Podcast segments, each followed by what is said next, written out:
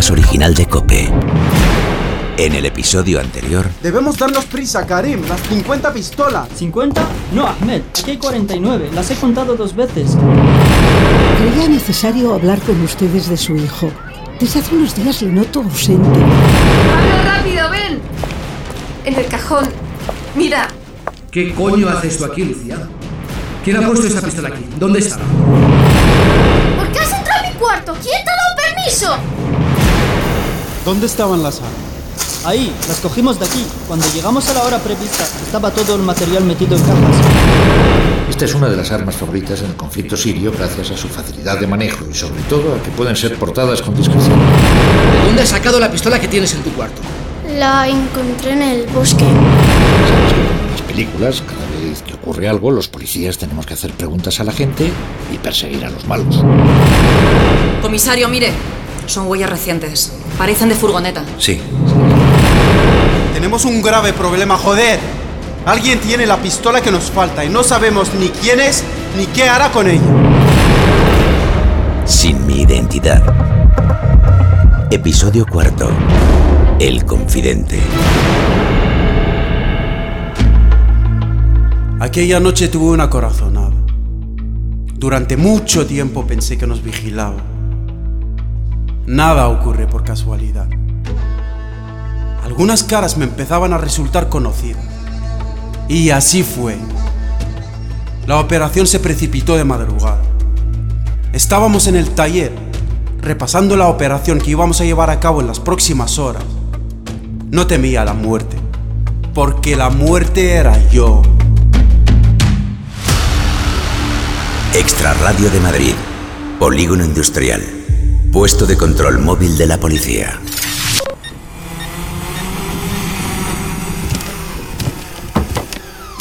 ¿Recibimos la señal del dron, Monzo? Afirmativo, comisario. Los movimientos y el mapa de calor indican que en el interior del taller hay cuatro individuos.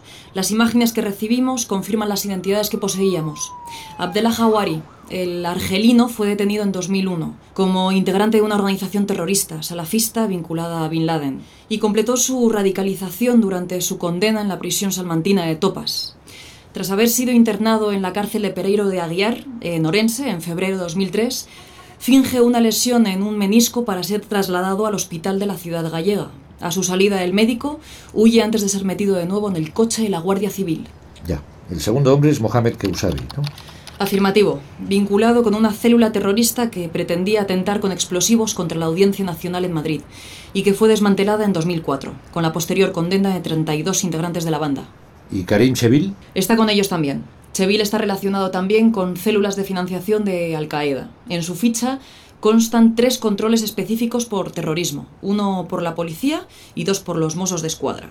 El cuarto sería Ahmed Rasik. Ahmed. Ahmed. Un viejo conocido. Recordará que Ahmed tiene un hermano gemelo. Hay movimiento en el taller, comisario. Repito, hay movimiento en el taller. Cambio. De momento mantengan posiciones. Repito, mantengan posiciones. La operación Moca la dirijo yo. Yo doy la orden de entrar. Recibido. Como le comentaba, comisario, nuestro cuarto hombre es Ahmed Rasik. Su padre fue el primero en dejar Marruecos. Años después consigue reagrupar a toda la familia. Ahmed y su hermano gemelo llegan a España con solo seis años. Vivían en Barcelona, en un suburbio con un 20% de extranjeros. Eran los pequeños de tres hermanos. La mayor, Rashida. Con sus padres los tres hablan árabe pero no saben ni leerlo ni escribirlo. Todavía recuerdo los mensajes que publicaba en Facebook. Aquella foto con su supuesto hermanastro barbudo y sonriente. Te amo, mi hermano. Pronto voy a ser como tú, si Dios quiere. Era hijo de su madre, pero no de su padre. Apenas le conocía, nunca vino a España. Tenía mujer, dos hijos y un nombre de guerra. Abu Yasser. Acababa de morir en Siria. Duró un mes en el frente. Su madre le llamaba el mártir. Sí, les detuvimos y fueron condenados por un delito de integración de organización terrorista. Reconocieron los hechos y pasaron nueve meses en un centro de reforma. Después estuvieron en libertad vigilada, pero, pero les perdimos la pista. Como bien recordará, su madre también fue arrestada y acusada de colaboración con organización terrorista. Con aquel mensaje de Facebook solicitamos intervenir las comunicaciones de su familia como parte de una investigación del, entorno radicalizado de Barcelona donde vivían. ¿Se acuerda? Detectamos varios yihadistas en las calles, en sus casas, en las mezquitas se hablaba de la guerra. Y cada reunión era sospechosa. Fueron meses duros, sí. Los gemelos, Ahmed y Farid, comenzaron a meterse en vena vídeos del Estado Islámico. En YouTube, Farid pasó de seguir un canal de tutoriales de videojuegos a otro de propaganda yihadista hasta que deciden cruzar el estrecho en compañía de un predicador marroquí que conocen y se jode todo. Sí. Su hermano gemelo, Farid, huyó a Siria y Ahmed... Creíamos que estaba en España. Y efectivamente está... A punto de caer. ¿Está la furgoneta dentro del taller, Monzón? Afirmativo, comisario. Ahí está. Es la señal que nos da el dron ahora mismo del vehículo y de los terroristas. Son los mismos que la alquilaron en Algeciras y vinieron a Madrid con las armas. Es la Ducato Maxi con capacidad para más de 2.000 kilos. El seguimiento de las tarjetas de teléfono móvil, el vehículo, coincide todo. ¿Tenemos controladas las entradas y salidas del local? Sí, comisario. Como puede comprobar en los planos, existe una entrada principal al taller, con acceso individual o portón de vehículos. En el lateral derecho hay una ventana que da a un callejón con salida a la carretera que lleva al polígono anexo donde estamos ahora mismo.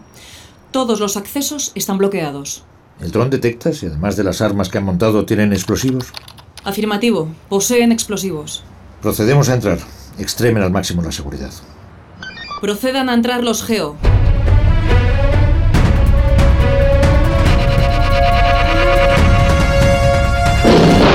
¡Policía! ¡Policía! ¡Salgan por las manos en alto! ¡Entrad! ¡Entrad vosotros, mamones! Derriben la puerta, lancen gases lacrimógenos y entren antes de que sea demasiado tarde. ¡Por la derecha! ¡Tira el arma! ¡Tía! ¡Tira el arma! ¡Ahí! ¡Recuerdo terrorista! ¡Sale por la ventana el polígono! ¡Comisario! Venga, mozo, salga de la furgoneta. ¡Vamos!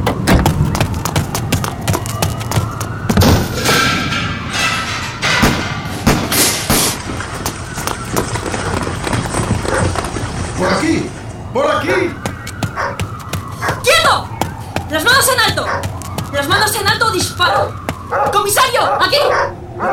Me quedo, me quedo en huevo, me quedo en Quietos, quietos. Mandy suelo, Manos visibles. Dalto, ¿pero qué coño está diciendo? Comisario, tenga cuidado. Tome la linterna. No se acerque.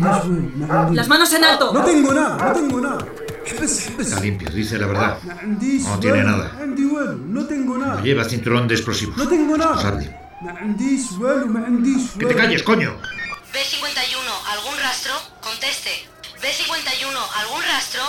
B51 al habla. Pague eso, monzó, coño. Comisario. B51, ¿sigue ahí? B51, conteste. ¡Silencio! Quiero oír ni una puta palabra. Los tres compañeros de célula han muerto. Todos han fallecido en la operación. Y este, este ha huido. No dejaré que ingrese en prisión. No podemos desaprovecharlo. Pero comisario, no puede hacer. No puede. ¿Pudo qué? Nadie se va a enterar, Monzón. Aquí estamos ustedes dos, él y yo. La necesitamos como confidente. Sabemos que esos cabrones estaban liando a lo gordo en Madrid y necesitamos infiltrar a alguien. ¿Qué? ¿Se va a infiltrar usted, Monzón? ¿Verdad que no? Pues lo hacemos o morirán muchos inocentes. No sabemos cuándo, pero morirán. Así que no nos queda otra. Oficialmente, este...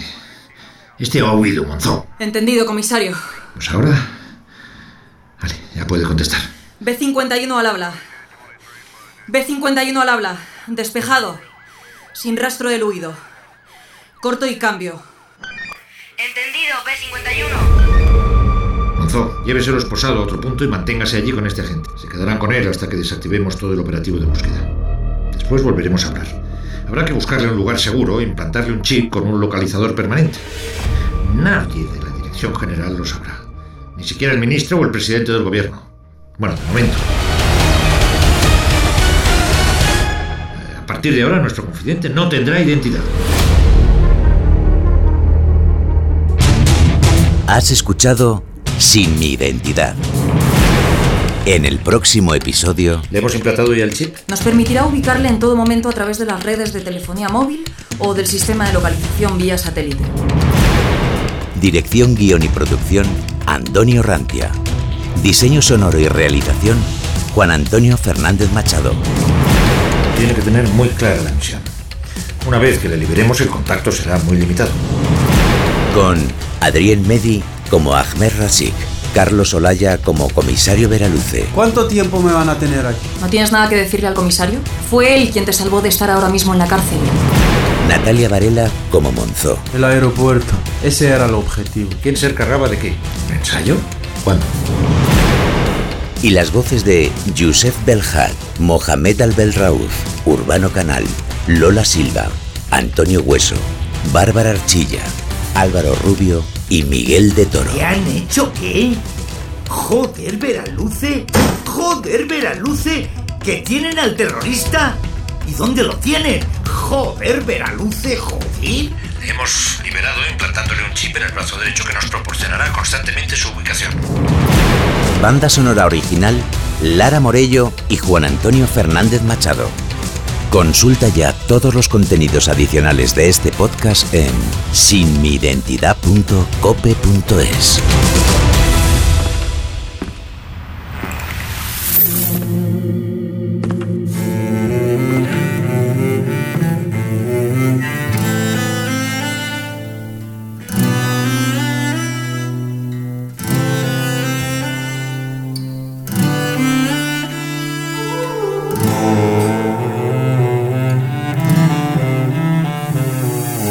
pasos resuenan, se acercan luces que te ciegan, te encaran sin certeza hacia una nueva era en la que ignorarás tu nombre y tu libertad.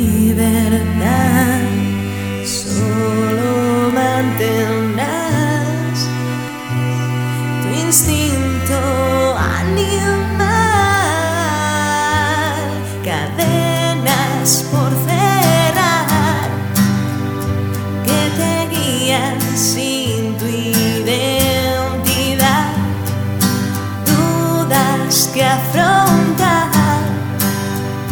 el futuro sin tu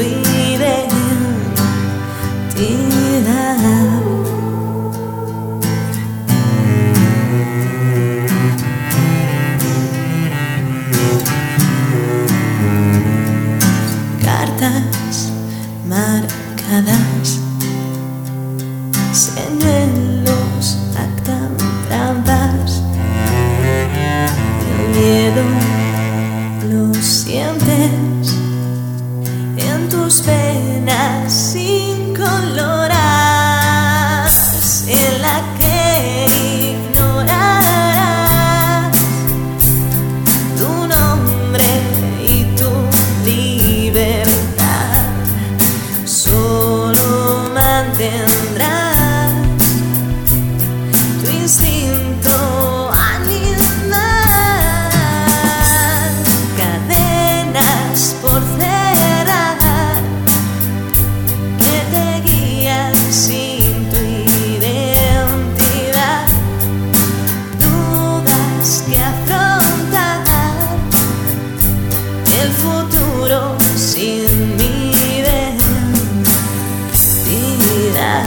seeing you.